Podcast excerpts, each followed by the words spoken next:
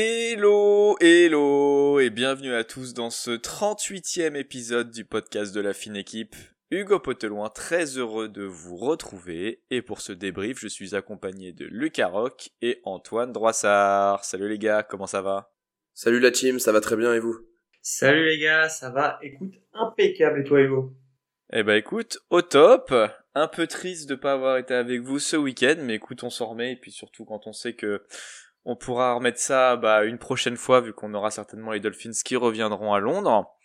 Et puis bah justement, hein, avant qu'on parle de ce match qui nous a opposé aux Jaguars dimanche, je voulais qu'on discute un peu ensemble de, ce week-end dernier, qui est un week-end un peu spécial puisque les Dolphins se déplaçaient à Londres et que le fan club français des Dolphins que représente euh, Lucas ce soir a fait le déplacement. Alors Antoine et Lucas, c'était comment ce week-end? Bah écoute, franchement, c'était euh, incroyable. Euh, c'était euh, vraiment incroyable. Je pense que Lucas reviendra peut-être un peu plus en détail sur ce que lui il avait organisé et tout, mais de par ce qu'il avait organisé, en tout cas, je tenais à lui dire merci. Tout était vraiment incroyable et dans l'organisation et dans l'ambiance et puis le match en lui-même dans un stade de Tottenham qui est hyper moderne et autres en fait ça donnait vraiment envie tu vis le match à 100% en fait et c'est ça qui est c'est ça qui est vraiment top. Et toutes les, animations qu'il y a autour du stade et même pendant tu vis pas du tout le match comme tu le regardes à la télé où tu as les coupures pub. Et là du coup tu peux décrocher. En fait il se passe plein de choses pendant ces coupures pub à l'intérieur du, stade. Et c'est ça qui rend l'événement vraiment quelque chose de, très enter, enter, entertainment pardon. Et du coup c'est ça qui est, qui est incroyable. Je sais pas ce que t'en penses Lucas mais pour toi l'organisateur c'était génial quoi ah oui, moi c'était un vrai plaisir de rencontrer tout ce, tout ce beau monde euh, qui venait des horizons un petit peu différents, euh, partout un petit peu en France, et euh, de tout âge. Donc certains ont connu Dan Marino, certains suivent les Dolphins depuis euh, seulement quelques mois. Donc c'était vraiment euh, super de les rencontrer, de pouvoir échanger ensemble sur un petit peu bah, chacun leur histoire avec ces Dolphins, et puis aussi un petit peu euh, qu'est-ce qui les a motivés de venir à Londres et puis euh, de pouvoir échanger quelques bières à certains bars euh, de Londres. On a pu un petit peu tourner quelques bières. en ville. quelques bières, voilà, exactement. C'est ça. Non, mais honnêtement, ça a été vraiment un, plaisir. Alors pour l'organisation, c'est vrai qu'on s'est beaucoup basé sur le fan club anglais, qui bon, ben voilà, hein, qu'ils accueillaient euh, les Dolphins, c'est un petit peu euh, tout ce beau monde, ben c'est un petit peu greffé à eux. Après, on a essayé de trouver un peu notre indépendance en organisant vraiment des petits moments entre fans français. Donc le samedi, on s'est retrouvé au Hard Rock Café, qui a été un agréable moment euh, d'échange. Et puis ensuite, on a commencé un petit peu à se diriger dans d'autres bars de la ville pour ensuite se retrouver dès 10h du matin au Beehive, qui est un petit bar très proche de Tottenham, où là, eh ben écoutez, euh, oui, en effet, on a descendu quelques bières avant de rentrer dans le stade. Mais euh, le classique, voilà, le ça a matin. été euh, ça a- exactement. En tout cas, il faut se dire aussi que les Anglais ont un rythme assez euh, assez étrange parce que ça picole très tôt et puis bon, les bars finissent aussi très tôt. Donc euh, c'est une organisation. On a essayé de s'adapter, mais ça a été vraiment euh, un super moment, de très très belles rencontres et j'espère que tout le monde qui était présent sur place s'est régalé puisque moi ça a été le cas et je pense que vu le- l'engouement qu'il y a eu autour de ça, les photos qu'on a pu recueillir qui arriveront d'ailleurs bientôt ça a été euh, voilà ça a été je pense euh, un souvenir euh, qui sera restera longtemps longtemps dans les mémoires. Oui, puis toi en plus t'avais reçu de mémoire des goodies de la part des Dolphins, non? T'as pu faire une petite distribution sur place? Voilà exactement. Alors évidemment euh, un petit peu moindre dans le sens où je pouvais pas tout amener mais euh, des petits patchoulas des petites choses comme ça. Et puis après viendra bientôt euh, la distribution euh, avec un petit tirage au sort sur les réseaux sociaux. Donc euh, restez connectés là-dessus. Mais c'est vrai que ça a été un plaisir en tout cas de recevoir de la part des Dolphins à une semaine du match. Euh, autant de autant de petits goodies ça a été vraiment euh, une surprise et je pense que tout le monde euh, aujourd'hui peut se dire qu'on est une communauté très forte et grâce à tout le monde ici, euh, grâce à tout ce qu'on entreprend, ben on arrive à, à, à avoir ce genre de choses. Donc euh, il faut qu'on continue, il faut qu'on pousse et franchement je suis très très ravi de faire partie de cette belle communauté. Bah, je pense que c'est partagé par nous deux aussi. Hein. Ah, tout à fait. Et tu vois, ce qui est, ce qui est incroyable quand tu parles de communauté, Lucas, c'est, euh, c'est de se dire, en fait, qu'en fait, c'était les Dolphins qui jouaient à domicile à Londres. Et c'était pas les Jaguars, euh, qui sont pourtant Ouais. euh, catalogués comme ville référence. Euh, tu vois, je regardais un petit peu, en fait, avant le match, euh, les sondages, euh, et du coup, les, les, les fans de, de, de la communauté, euh, plutôt en Angleterre, en fait, c'est les Miami Dolphins qui est la plus grosse communauté représentée en Angleterre. Alors, je pense que le fan club anglais, moi, que j'ai trouvé incroyable, hein, mec, ils mettent l'ambiance comme jamais. euh, quand on est allé au Hard Rock Café, euh, quand j'ai rejoint Lucas et qu'on est allé au Hard Rock Café le samedi, l'ambiance était juste incroyable au sous-sol. euh, c'était vraiment c'était vraiment top et donc du coup 22% des gens qui ont répondu à un sondage en fait ils sont fans des Miami Dolphins c'est la première communauté en Angleterre de fans sur sur le, le, football américain donc ça prouvait bien en fait que mine de rien quand tu te baladais dans les rues tu voyais énormément de maillots des Dolphins énormément de casquettes. Mais j'ai envie de te dire aussi plein de maillots de t'avais les 32 équipes en fait qui étaient représentées parce que comme je te le disais tout à l'heure en fait c'est un peu un mode convention. Euh, en fait euh, les euh, les supporters de football américain se rejoignent peu importe l'affiche mais si c'est ton équipe favorite c'est mieux. Mais pour voir un match de football américain et surtout pour participer à un moment tous ensemble qu'on n'a pas forcément l'habitude d'avoir de manière périodique comme peuvent les avoir l'américain quoi donc ça c'était génial bah surtout que ça arrive euh, qu'une fois par an sur deux week-ends, donc effectivement euh, c'est un peu un point de rencontre euh, pour pour tout le monde quoi. Oui, et puis c'est une ambiance assez particulière, comme tu dis, il y a beaucoup beaucoup de monde, euh, voilà, de, de fans de différentes équipes. Mais c'est vrai que les Dolphins, là, on les a sentis vraiment, on voit qu'il y a vraiment d'engouement, qu'il y a beaucoup d'actions qui sont menées euh, par les fan clubs euh, en Europe. Euh, je citerai aussi le fan club allemand qui certains sont déplacés, certains venaient même d'Espagne ou autre. Donc non, c'est les Dolphins en Europe en tout cas ont une belle communauté et ça, c'est voilà, c'est ce qui fait notre force aussi, ce qui fait que on arrive par eux aussi à se développer. Euh, je tiens aussi à préciser bah, voilà que le fan club anglais a récolté quand même 10 euh, 000 dollars euh, pour les œuvres de charité, ah dont des Français ont participé. Donc voilà, on peut quand même se dire qu'on est une communauté soudée, pas qu'en France, et ça c'est c'est ah, génial. Ouais, j'avais vu j'avais vu aussi pas mal de rapports sur Twitter qui disaient qu'il y avait beaucoup beaucoup de fans de Dolphins. Ça faisait vraiment plaisir à voir un peu moins plaisir quand on voit comment le match s'est déroulé au final. Pardon, je m'étouffe, mais voilà, qui reflète Meurs pas, Hugo. euh, mais du coup, euh, parlons un peu, un peu de ce match maintenant. Euh, Jaguars 23, Dolphins 20.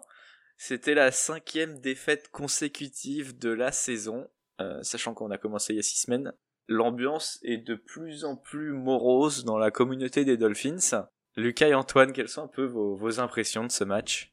Alors, beaucoup de déceptions évidemment, on va pas se mentir, euh, on s'est tous hypés en plus avec euh, tous les fans qui étaient présents, on avait on avait parié sur une belle victoire des Dolphins et je pense qu'on avait un peu sous-estimé peut-être ces Jaguars qui avaient à cœur de de faire mieux en tout cas de ce qu'ils avaient proposé depuis le début de saison et ce qu'ils ont proposé l'année passée. Mais c'est vrai que euh, moi j'ai un Benjamin qui me disait euh, qu'on allait gagner de 40 points. Je lui dis attention, ça c'est la bière, c'est la bière qui doit t'influencer. Euh, j'ai dit voilà, ça reste un match NFL et qu'on peut vraiment euh, à tout moment avoir une surprise. ça a été un match, je pensais aussi en premier pendant les premières minutes qu'on avait déjà en main sur un beau drive de l'équipe. Et en fait, petit à petit, le navire a commencé à, à couler. Euh, on a commencé un peu à s'ennuyer, à voir euh, des jeux qui étaient pas forcément les plus adaptés à, notre attaque, à commencer à enlever euh, nos forces, c'est-à-dire qu'on jouait moins sur Waddle ou autre. Et je pense que le stade aussi, alors sur l'atmosphère un petit peu, on l'a ressenti, il y a eu des petits moments de flottement. On s'est dit mais qu'est-ce que qu'est-ce qu'on est en train de voir? C'est-à-dire qu'on avait un très très beau match au début qui s'enflammait de temps en temps et puis voilà. Et ce match, en fait, c'était le reflet de deux équipes euh, qui se qui se cherchent. Je pense que que ça soit les Jaguars ou les Dolphins, il n'y a pas d'identité des deux côtés du terrain. Et euh, et on a eu par moment, par moment des fulgurances du jeu propre et puis par moment un petit peu de la bouillie euh, visuelle. Et euh, c'est un peu frustrant, surtout quand le match finit à la dernière seconde sur une action un petit peu litigieuse et donc sur un field goal qui bousille nos espérances et et la folie en fait du moment euh, présent euh, qui nous a fait qu'on était euh, dans ce stade-là. Mais bon, on il y a quand même de l'espoir. Je vois de l'espoir en tout cas. On en parlera après, mais voilà. Bah, c'est vrai qu'en plus on termine sur un, la dernière action, un field goal avec une seconde à jouer. Et effectivement, ça s'est bien pas mal fini pour nous, pardon. Et du coup, Antoine, quel est un peu ton, ton avis là-dessus? Bah, écoute, franchement, je vais être un peu plus partagé. Euh, je suis évidemment déçu euh, de l'issue du match. Par contre, il y a des choses qui m'ont quand même rassuré dans dans dans, dans l'ensemble euh, du match. C'est la connexion déjà tu as Geziki. Moi que j'ai trouvé vraiment incroyable. Alors tu vois, je recherchais les stats l'année dernière parce que je, je me souvenais pas que Geziki avait tant été connecté que ça avec avec, avec tu vois et en fait finalement c'était le receveur qui s'était le plus connecté avec lui l'année dernière. Donc c'est vraiment que ça s'était pas vu. Et, euh, et par contre, là, vraiment, pendant le match, on, sentait qu'il s'était trouvé. Alors, J'ai trouvé que le, play call en attaque était euh, dix fois mieux parce qu'on a fait beaucoup plus de play action, on a attiré la défense et ça a créé des espaces en profondeur. On l'a vu hein, par le nombre de passes qui ont été euh, lancées euh, au-delà des 10 yards et qui ont été complétées, donc ça c'était plutôt intéressant. Par contre, sur l'ensemble du match, hormis ça où j'ai trouvé qu'on avait une attaque qui avait des choses intéressantes, le passe, enfin le, le, running game est toujours aussi catastrophique. Euh, on, on, fait à peine 80 yards. Bon, il faudra vraiment se poser la question d'un comité de coureurs ou d'un vrai euh, running back qui va être capable de faire la différence et de prendre au moins 100 yards par match comme on peut le voir dans certaines équipes. Et puis ensuite, après, moi, c'est ce qui commence à m'inquiéter un petit peu, c'est la défense par rapport à l'année dernière et dans le play calling parce que fait, euh, j'ai senti qu'il y avait des choses dans les couvertures euh, qui étaient parfois assez maladroites et aussi dans les appels de jeu. Euh, notamment bah, le field qu'on prend à la dernière minute en fait euh, c'est-à-dire pourquoi on, on, on, on, verrouille pas l'overtime euh, et, on se donne une nouvelle chance plutôt que de penser qu'ils vont faire un Hail alors qu'en fait ils étaient quand même assez loin et que ça aurait été quand même culotté donc donc ça, ça, prouve aussi en fait qu'on n'est pas serein défensivement parce que je pense pas que l'année dernière on se serait mis dans cette formation à ce, à ce moment du match. Et en fait bon on s'est fait avoir comme des bleus. Donc donc voilà. Assez assez déçu euh, de la défense, plutôt euh, avec des bonnes certitudes au niveau de, de l'attaque parce que bah on peut quand même en parler hein, mais tu vois euh, pour moi il fait son, son meilleur match euh, là il m'a fait penser au tueur d'Alabama c'est-à-dire capable de prendre ses responsabilités d'aller chercher des passes longues d'avoir un jeu qui est plutôt euh, bien aéré la connexion avec Waddle qui me semble très prometteur et enfin une véritable connexion avec Geziki donc, euh, donc, euh, donc voilà. Si en plus il y a un McCollins qui arrive à bien graviter autour, et en fait on, on le voit pas forcément à la télé, mais il fait beaucoup trop le malin euh, sur la sideline et sur l'ensemble de ses réceptions. Je sais pas ce que t'en penses Lucas, mais en fait il peu importe ce qui se passait, il célébrait. cest qu'en fait ça pouvait être une course de 3 yards, il, il commençait à danser quoi. C'était c'était incroyable. Donc donc donc voilà et même j'ai eu peur un moment parce qu'on a pris un il y a eu un flag qui a été lancé alors qu'on était en red zone chez eux et je pensais en fait que c'était le taunting, en fait, je pensais qu'il était pour nous. Oui. Alors qu'en fait, pour, pour, la célébration de McCollins, alors qu'en fait, non, c'était plutôt défensif. Mais euh, voilà, en tout cas, euh, il y a des bonnes choses. Euh, la défaite, elle au rendez-vous, mais je pense que ça peut être une défaite qui peut être fondatrice de quelque chose d'intéressant dès la semaine prochaine avec Atlanta. Bah moi c'est ce que je disais sur Twitter hier. On a une, enfin j'aurais été presque déçu qu'on gagne sur le fil du rasoir à la fin de ce match parce que là en fait cette défaite ça met vraiment en exergue tous les points de faiblesse qu'on a, on n'a pas moyen de se cacher, pas d'excuses possibles. Euh, ça reflète bien le niveau aussi de l'équipe euh, d'une manière générale. Et, et, je pense que avoir gagné un, match tel que celui-là après notre, performance, bah en fait on aurait pu encore se cacher derrière bah, des stats, le fait que oui on a encore gagné. quand on voit tous les problèmes structurels qu'on a dans, dans cette équipe. Mais moi, la, la prochaine, le prochain point que, que, que je voyais, c'est que je me disais en fait c'est peut-être le premier match de la saison où on a eu un rapport un peu inversé, c'est-à-dire jusqu'à présent c'était la défense qui faisait vraiment le boulot et l'attaque qui était à la traîne. Là pour le coup le rapport s'est inversé, c'est-à-dire qu'on a eu une attaque qui a relativement fait le boulot. Alors oui on a eu un toit qui a fait une, interception dégueulasse, mais pour autant euh, j'ai trouvé que c'était plutôt pour le coup là cette fois-ci la défense qui laissait tomber. Et d'ailleurs ça se voit, hein, on a quand même mangé 396 euh, yards hein, en défense, ouais. et euh, dont 312 à la passe. Donc je savais qu'on a quand même Baron Jones et Xavier Howard qui étaient pas là, mais c'est quand même pas une excuse pour manger 312 yards à la passe. C'est énorme. Donc euh, je sais pas ce que vous en pensez euh, tous les deux, mais j'ai trouvé ce changement assez euh, assez euh, plutôt positif en ce qui concerne l'attaque. On commence à se stabiliser, on commence à trouver des choses et le retour de tout a fait du bien, mais vraiment pas rassurant par rapport à la défense qui est quand même censé être le le, le, gros point fort à la spécialité de, de Flores quoi. Bah en fait juste mm. je, après je vais, je vais te laisser parler Lucas euh, mais en fait juste euh, moi je trouve que déjà dans le play calling euh, offensif ils ont réglé le problème de qui devait appeler les jeux et en fait maintenant c'est très clair c'est Charlie Fry qui appelle les jeux et fin de l'histoire et maintenant on a Godse euh, qui est sur la ligne de touche qui est là pour gérer plutôt les rotations au niveau au niveau de l'attaque et Studeville qui est plutôt en tribune pour lire les défenses. Mais en fait, après, ça s'arrête là. Donc ça, déjà, je trouve que c'est une bonne chose. En tout cas, pour moi, le style de jeu qu'on a, qu'on a lancé à la base était beaucoup plus épuré que ce qu'on pouvait voir avant, dans les rotations de, de, différents de différents plays qui, qui, étaient possibles. Et, et deuxième chose, je, je m'avance peut-être un peu parce qu'on sait jamais. Je pense que si on avait eu Howard et Byron Jones, on ne perdait jamais ce match parce que Noah Igbinogene, après je vais laisser je vais laisser Lucas, je le mets sur une petite euh, bah en fait, si on perd le match, c'est en partie à cause de lui. Voilà, c'est euh, c'est euh, c'est quelqu'un franchement si je pouvais passer la sideline et faire comme le striker qui a commencé avant le début du match, bah j'aurais été le faire et je pense qu'on se serait battu lui et moi quoi. Alors j'aurais peut-être pas gagné, mais il est à la rue, il est toujours en retard. On louait sa vitesse, bah en fait, on n'a rien vu il prend euh, la dernière euh, passe alors qu'il est censé euh, être plutôt en press coverage à un moment. En fait, c'est lui qui prend la dernière passe. Donc, moi, je sais pas ce que t'en penses, Lucas, mais à mon avis, s'il n'est pas trade avant la, la, week, la week 8, je pense que c'est terminé. très honnêtement. Ouais, je suis d'accord. Ouais, je suis d'accord. Je suis d'accord, mais après, il faut pas non plus tout tout lui mettre sur le dos, parce que bon, sur le TD, il peut pas grand chose honnêtement.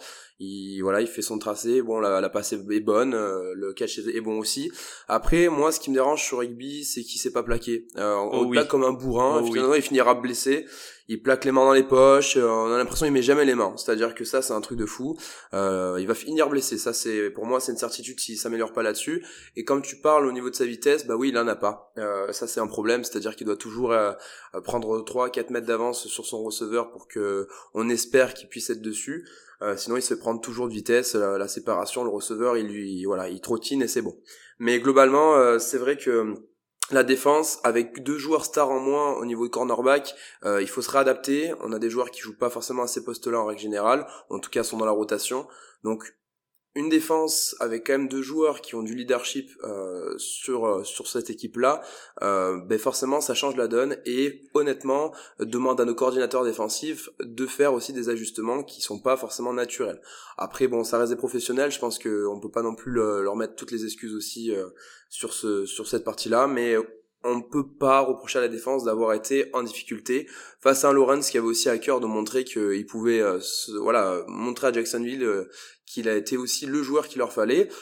Voilà, donc il y avait plein de choses aussi, il y avait plein de contextes qui faisaient que, mais après, euh, en revenant aussi sur l'attaque, parce qu'on parlait aussi tout à l'heure de l'attaque, euh, l'attaque aussi je suis rassuré, globalement je suis rassuré pour le jeu de passe, euh, le play calling me semble beaucoup plus adapté, le jeu de course par contre ça, ça reste un grand mystère pour moi, on en voit des, des jeux de course complètement mystérieux, euh, Brown, on sait pas trop ce qu'il fait là, globalement. Enfin, c'est pas un joueur qui me fait rêver, absolument pas. Et c'est pas un gage de sécurité quand tu dois prendre euh, un yard, même sur une quatrième tentative. globalement, on y reviendra. Euh, mais c'est vrai que euh, le jeu de course, quand tu vois que c'est Tua qui fait quand même 22 yards sur 77, euh, ça se posait beaucoup de questions. Euh, et puis aussi, l'attaque a fonctionné. Pourquoi? Puisqu'on a euh, une ligne offensive qui a tenu face à un pass rush très amoindri, en tout cas un pass rush voire inexistant de Jacksonville. Donc globalement, il y a des choses qui sont rassurantes, ça c'est sûr.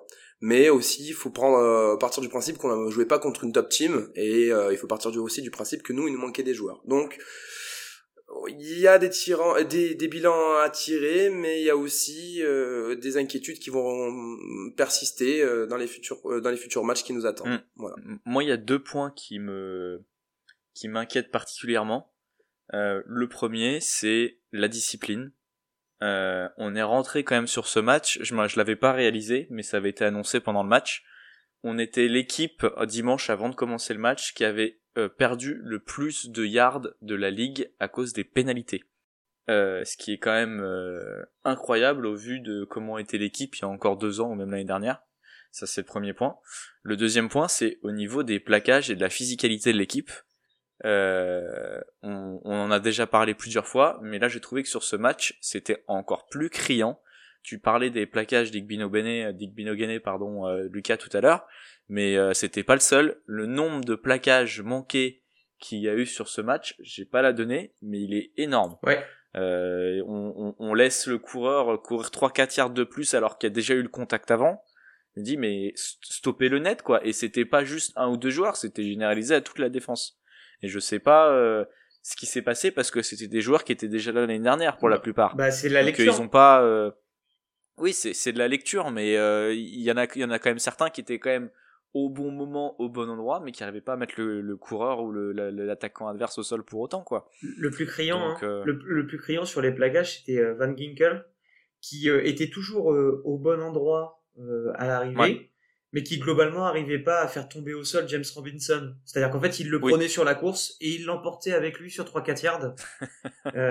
donc, donc voilà. Et pourtant, il a fait un match plutôt très intéressant. franchement, Van Ginkel, parfois, il, il aurait pu jouer safety, que ça m'aurait en fait, ça m'aurait pas dérangé tellement il était présent, même dans le backfield, à certains moments, sur des courses. La bootleg de Lorenz à un moment sur Cheno, euh, il est présent, il gêne le tracé. Mais en fait, effectivement, euh, dans les plaquages, en fait, on essaie toujours d'arracher la balle. Et ça, je pense que c'est le style Flores.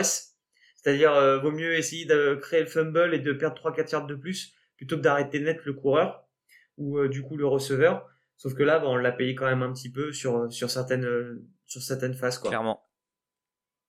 Euh, Est-ce que tu as encore quelque chose à ajouter sur ce match avant qu'on passe aux statistiques, euh, Pas vraiment, je pense qu'on a dit quand même euh, pas mal de choses. Euh, je tiens quand même à préciser que j'aime bien le fait de faire rentrer Brissette de temps en temps pour euh, changer. Alors tout le monde s'attendait à un QB sneak, mais globalement j'ai beaucoup apprécié cette longue passe qui a permis de débloquer le drive, on va dire. Très belle passe. je trouve quand même qu'il y a des, des petits play calling qui comme ça de temps en temps sont assez excitants à regarder. Euh, des petits jeux. Mais c'est vrai que voilà, globalement, il y a des choses à faire euh, au niveau de la discipline, mais aussi au niveau de l'agressivité. Je trouve pas qu'on a la même euh, équipe que l'année dernière. Mm. Je trouve qu'on avait des joueurs quand même qui étaient beaucoup plus impliqués, beaucoup plus physiques. Là, j'ai l'impression peut-être que de fil en, fil en aiguille, on a des joueurs qui perdent un peu espoir aussi, comme les supporters. Euh, et peut-être que cela se ressent aussi sur certains certains plaquages. Et puis il faut pas oublier que depuis le début de la saison, on a quand même une défense qui était restée énormément sur le terrain. Alors là, ça allait mieux sur les deux derniers matchs globalement mais mais malgré tout ça reste poussif donc euh, va falloir vite trouver un équilibre pour pouvoir espérer que notre équipe se relève eh ben merci pour euh, pour cette dernière remarque euh, Lucas. Alors le moment est venu de partager du coup quelques statistiques concernant ce match. Pas de règles juste des chiffres. Antoine et Lucas on vous écoute. Eh bien écoute moi je vais partager la statistique de 9 sur 17. C'est le nombre de troisième tentative qu'on a conclu sur ce match, euh, qui pour moi est une statistique, alors qui a à, double tranchant et, plutôt même en, demi-teinte sur le fait en fait que bah euh, on a converti euh, un petit peu plus de la moitié, mais en fait la façon dont on les a convertis c'est à la passe et en fait c'est rassurant. C'est rassurant sur le sur le fait que justement on est capable de dans ces moments-là, euh, avec un peu de pression, avoir un quarterback qui, euh, mine de rien, euh, a, été présent et a trouvé des solutions dans des moments un peu plus chauds. Donc ça me rassure quand même un peu sur euh, sur la qualité de, de, ce qu'il a pu produire. Par contre, euh, ça reste quand même assez léger. Donc j'espère qu'on sera plus chirurgical la prochaine fois. Mais voilà, en tout cas c'était la statistique que je voulais vous faire partager. C'est surtout ça, effectivement, il y a du, du positif euh, sur la façon dont on a pu euh, en compléter certaines. Mais pour autant, quand je voyais le chiffre, j'en revenais pas. On s'est retrouvé 17 fois en third down. Je trouve que sur un match, c'est énorme. Ouais. Et on n'arrive pas à, on n'arrive pas à aller chercher le first down euh, facilement, quoi. À chaque fois, c'est 10 yards. C'est une, une peine, j'ai l'impression, pour notre attaque. On va chercher un ou deux yards à la course puis après on va faire une petite passe de 3-4 yards, et puis après on se retrouve tout de suite en third down et, long, et longue, et euh, on prie pour euh, que ça passe, pour continuer notre drive, quoi. Et, euh, et mentalement, je pense que pour les joueurs aussi sur le terrain, ça doit être dur, parce qu'en fait, on n'avance pas, quoi. on n'avance pas. Mais t'as tout dit, t'as tout dit, et en fait le problème c'est pas la passe, parce qu'en fait les passes, quand on regardait à peu près en moyenne, on est à 7,5 yards, c'est-à-dire que les passes étaient plutôt bien dosées, mais c'est juste que sur certains jeux, on veut alterner, on veut faire de courses, mais en fait, quand tu fais 60, euh, euh, à peine 80 yards à la course en 20 tentatives, ouais. ben en fait, arrête de courir. Tu vois, euh, il a lancé 47 passes, tu as, mais je pense qu'il aurait pu continuer à avoigner du yard si dès le départ, en fait, sur certains drives, il ne faisait que de la passe. Parce qu'il y avait des trous qui étaient quand même assez présents, Waddle qui avait une bonne démarcation, il y avait quand même des espaces. Et je pense qu'en fait, quelque part, se dire, allez, on va alterner un peu, c'est là où on n'est pas assez tueur. Tu vois, euh, Brown, il fait 24 yards, il fait une course de 21 yards et après il fait 4 courses pour 3 yards. Bon, bah en fait, euh, arrêtons de courir, hein. honnêtement. Hein. Ouais, mais du coup, t'as pas peur que euh, côté euh, ils arrêtent de mettre des gens dans la boîte et que du coup ils couvrent à mort et qu'on puisse plus rien faire? Bah- après, j'ai envie de te dire, ça peut peut-être ouvrir la course pour un ou deux plays avec Gaskin. Exactement. voilà, Et- mais Exactement. Et en fait, là, le, le- déjà, la boîte, il l'a surchargé pas tant que ça.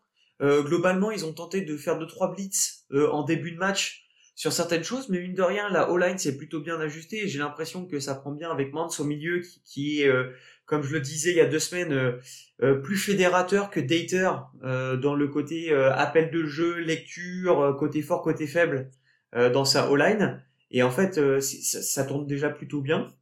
Mais par contre, alors Gaskin, il a été d'une, il a été d'une faiblesse sur ce match dans ses réceptions. C'est-à-dire qu'en fait, on a l'impression que la balle lui brûlait les doigts de manière permanente. Euh, donc en fait, ça, ça te met pas aussi en confiance. Euh, et je, je peux comprendre que pour un coordinateur, du coup, ils se disent bon bah en fait, est-ce que je fais pas courir de manière simple pour prendre un ou deux yards euh, en se disant que ça passe, plutôt que de tenter de jouer sur Gaskin qui au début euh, faisait partie de nos meilleurs receveurs. Donc euh, donc voilà. En tout cas, il y a du mieux et je pense qu'on peut voir un, quelque chose de très intéressant contre les Falcons sur le côté passing game. Ouais, je suis plutôt d'accord. Après, euh, c'est vrai que quand tu parles de Gaskin qui a pas les mains voilà assez sûres parce qu'on a l'impression qu'elle lui brûlait, euh, il faut se dire aussi que il- les jeux appelés ne mettent pas aussi non plus en sûr. confiance. C'est-à-dire que on essaie, voilà, euh, à un moment donné, si t'as un running game qui ne marche pas et que tu demandes toujours à ton coureur de décrocher pour aller chercher un ballon, euh, il faut pas oublier que leur poste de prédilection c'est quand même running back. Alors tu peux jouer forcément sur euh, le remettre un peu receveur, mais euh, c'est pas déjà c'est lu donc il y a vi- vite des défenseurs sur lui puisqu'on n'est pas forcément je trouve efficace même quand on doit faire jouer nos coureurs en tant que receveur donc ça ça s'ajustait aussi Euh, globalement on parle d'ajustement d'ajustement je crois qu'à chaque podcast on est en train de dire qu'il faut qu'on s'améliore sur certains euh, euh, axes du terrain et sur certains euh, jeux qu'on pourrait appeler sur première, deuxième ou troisième tentative. Mais c'est vrai qu'on devrait être beaucoup plus agressif et faire jouer des playmakers. Quand je vois Waddles qui est quand même capable de proposer, moi ce qui m'a assez surpris, c'est qu'on l'a complètement oublié sur le deuxième et Mm. troisième quart-temps. Ouais. Ça c'est pour moi. Euh... Alors certes, il était beaucoup plus couvert parce qu'il faisait du mal à la défense, mais tu vois, c'est un joueur qui peut te lancer une balle très précise, qui peut te la lancer rapidement, et je trouve que on l'utilise pas assez euh, ces longs, ces longues balles peut-être pour délivrer de suite une longue passe en première tentative et avancer directement sur le terrain. Je trouve qu'on a toujours un jeu un peu euh, euh, lu. Euh, même moi en tant que fan, je suis capable de dire euh, quasiment en première tentative c'est une petite course. Euh, en deuxième tentative, c'est une petite passe de 3 yards. Et après, en effet, comme on dit, troisième tentative, oula, qu'est-ce qu'on fait? Euh, Qu'est-ce qu'on fait? On lance loin, on, on balance un running back? Enfin, à un moment, c'est c'est pas possible de pas pouvoir être plus audacieux, en tout cas sur le premier et deuxième jeu. Mm. Euh, parce que bon, troisième jeu, ça a été un peu mieux. Il y a eu du mieux, en tout cas sur ce match, comme je disais tout à l'heure.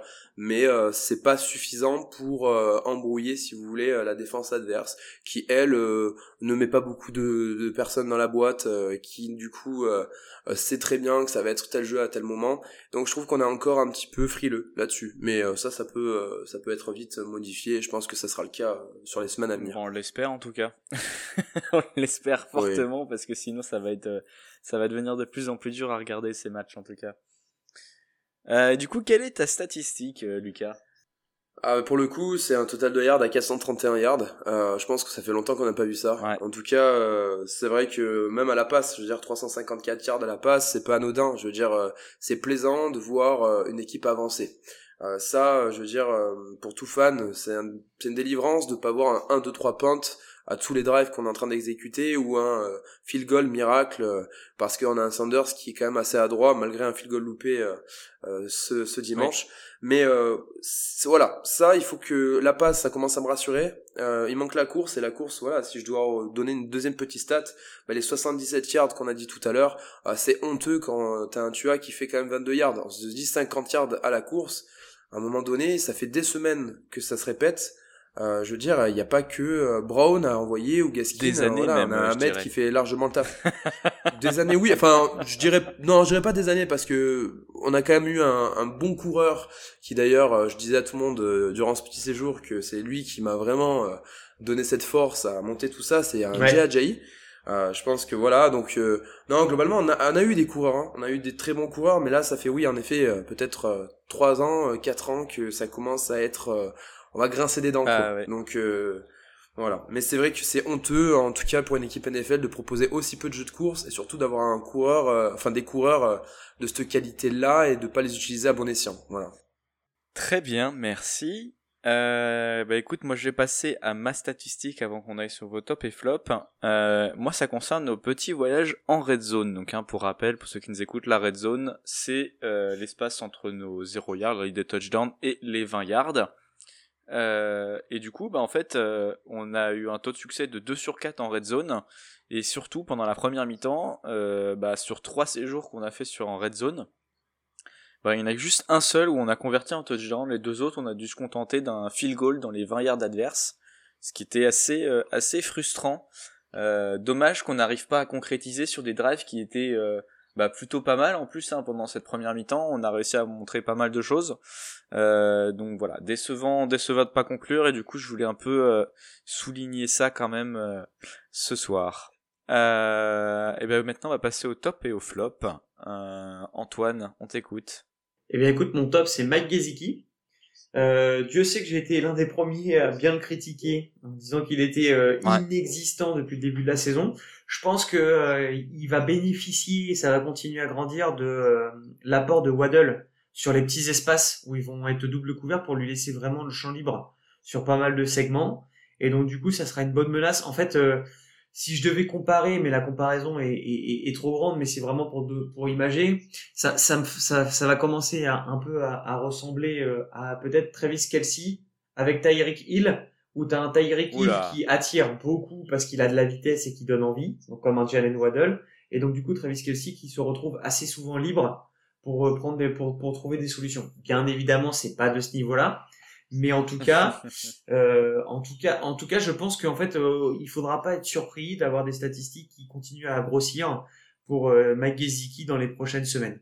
Ça, ça a été mon top. Mon flop, euh, bah c'est euh, notre cher Noah, notre petit corner, parce que bah malheureusement, il prend un TD sur sur Marvin Jones et même si la balle est bien lancée, il prend quand même le touchdown. Euh, il prend une grosse réception à un moment qui remettent les, les Jaguars dans le match, ce qui leur permet euh, d'aller chercher euh, du coup un, bon field goal dans un moment où on commençait à un peu avoir le momentum. Donc voilà, je trouve qu'il a vraiment été qu'il a été en dessous.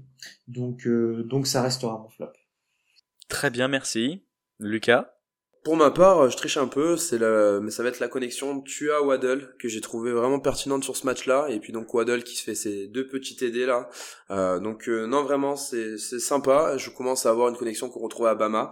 Donc euh, pour moi ça ça c'est mon top largement. Et puis pour mon flop, ça sera Jalen Phillips qui j'ai trouvé euh, n'a pas poursuivi la dynamique qu'il avait sur les deux précédents matchs face à une face à un à une ligne offensive des Jaguars qui n'est pas non plus euh, incroyable. Euh, il aurait plus facilement pu mettre la pression sur euh, Lawrence. Il en a eu, mais si vous voulez, euh, ça vient plutôt du côté de Ogba.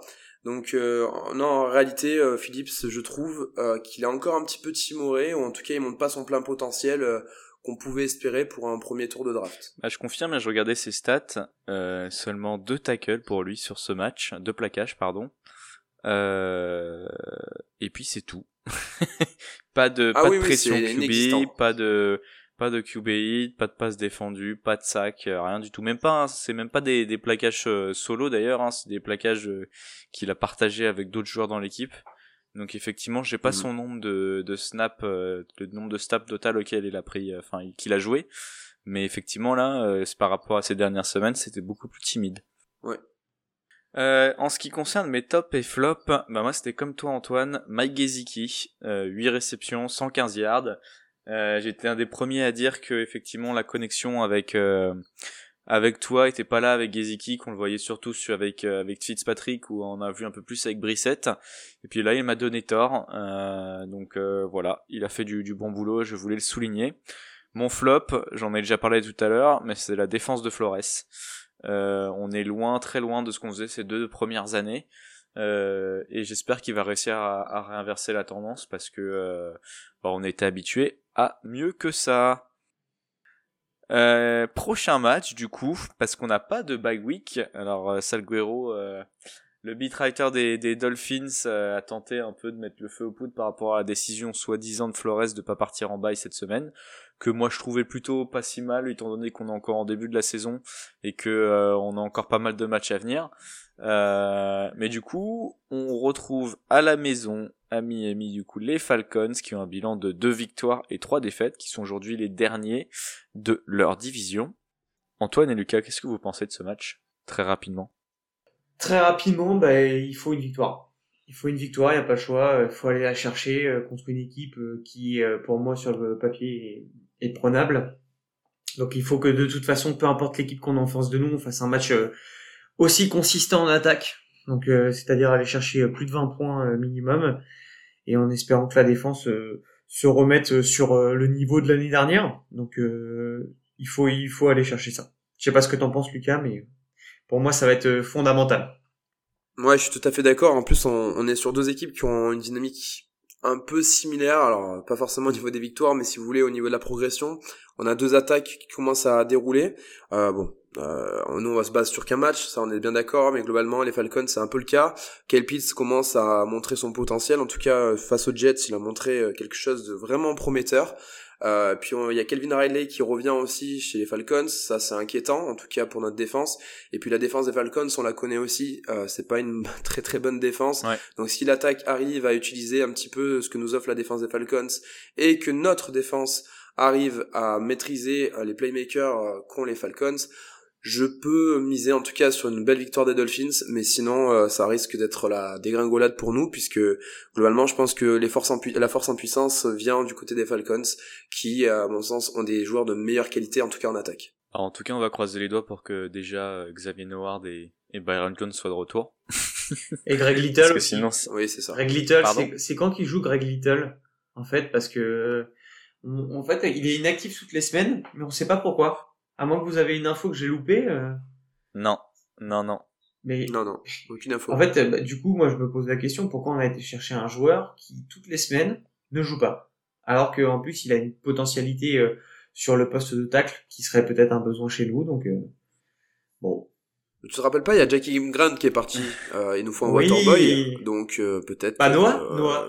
Peut-être que la réponse est là. Oui, oui mais Noah, Noah, il, il, a, on en avait besoin. Oui, c'est vrai. Tu vois. Mais en fait, euh, si tu veux, euh, il en faut deux. Il en faut une pour une équipe, l'équipe d'attaque et un pour la défense. Donc euh, voilà, tu as exactement les, les deux joueurs qu'il nous fallait. Non, mais Little, je pense qu'il est là en, en profondeur si un de nos joueurs, un de nos titulaires est blessé. Mais du coup, ça laisse pas beaucoup présager de son niveau s'il est seulement backup des joueurs qu'on a aujourd'hui, quoi. C'est ça qui me fait un peu peur. complètement. Euh, et je pense que c'est la raison pour laquelle il est inactif aujourd'hui à chaque match. Hein. Euh, il a pas de niveau et euh, il est là pour remplacer euh, ou Eichenberg ou Jackson si l'un des deux est blessé. Hmm. Voilà. Super. Ou Davis. Voilà. C'est super Parce Que... Ouais. Euh, eh ben écoutez, merci messieurs et merci à tous. Hein. On arrive du coup à la fin de ce 38e épisode du podcast de la fine équipe.